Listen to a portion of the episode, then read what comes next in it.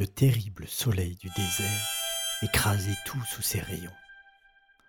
Rien ne vivait ici. C'était l'endroit le pire de la terre, et personne n'aurait osé s'aventurer dans cette étendue de dunes. Sauf bien sûr nos deux héros.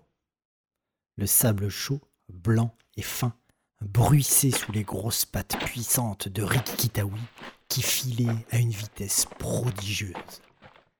Berkut, dans l'azur, profitait de cet air chaud qui montait du sol pour suivre la mangouste sans effort dans les courants ascendants.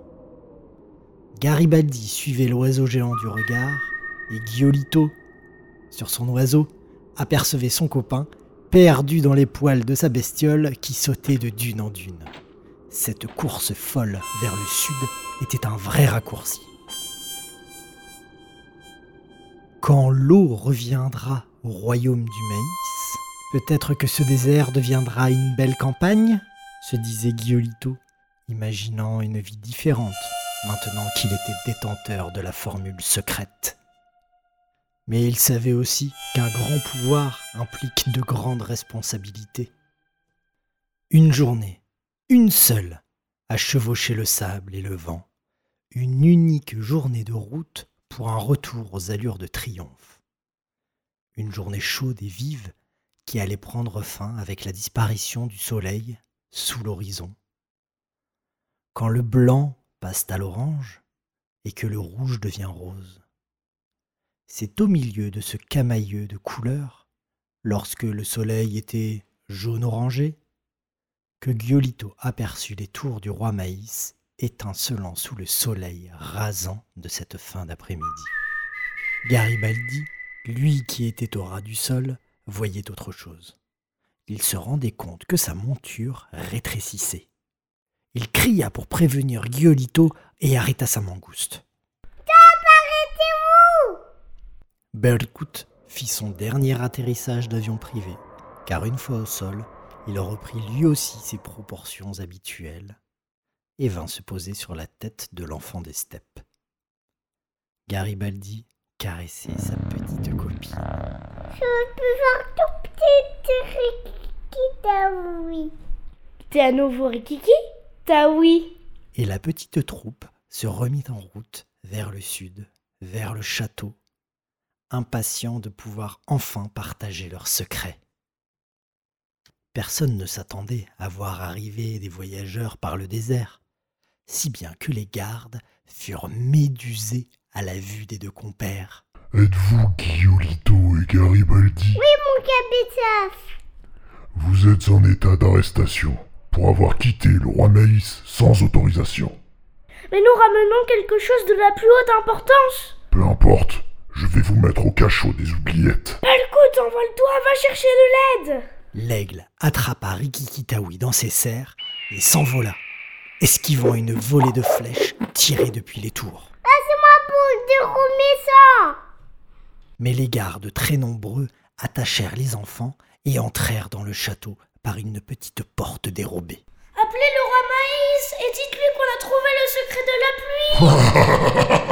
pluie. Très drôle. Tu crois qu'on me l'a jamais faite celle-là, petit? Allez, taisez-vous maintenant.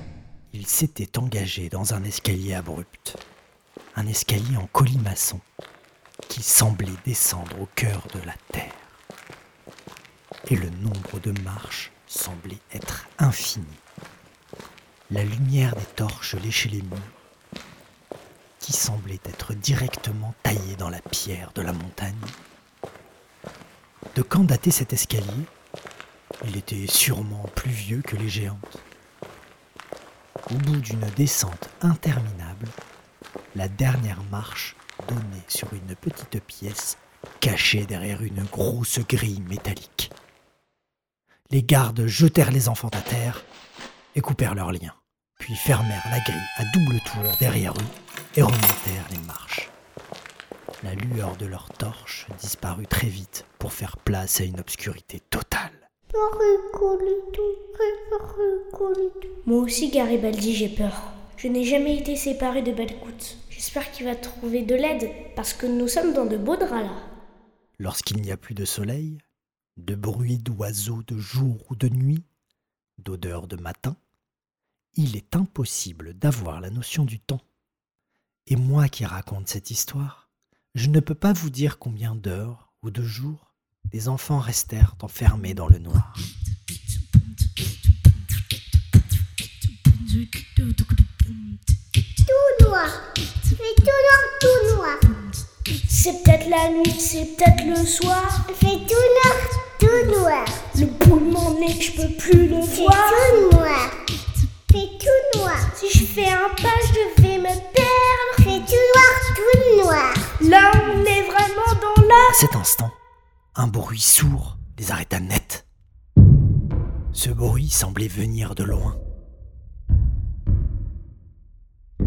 Ils tendirent l'oreille.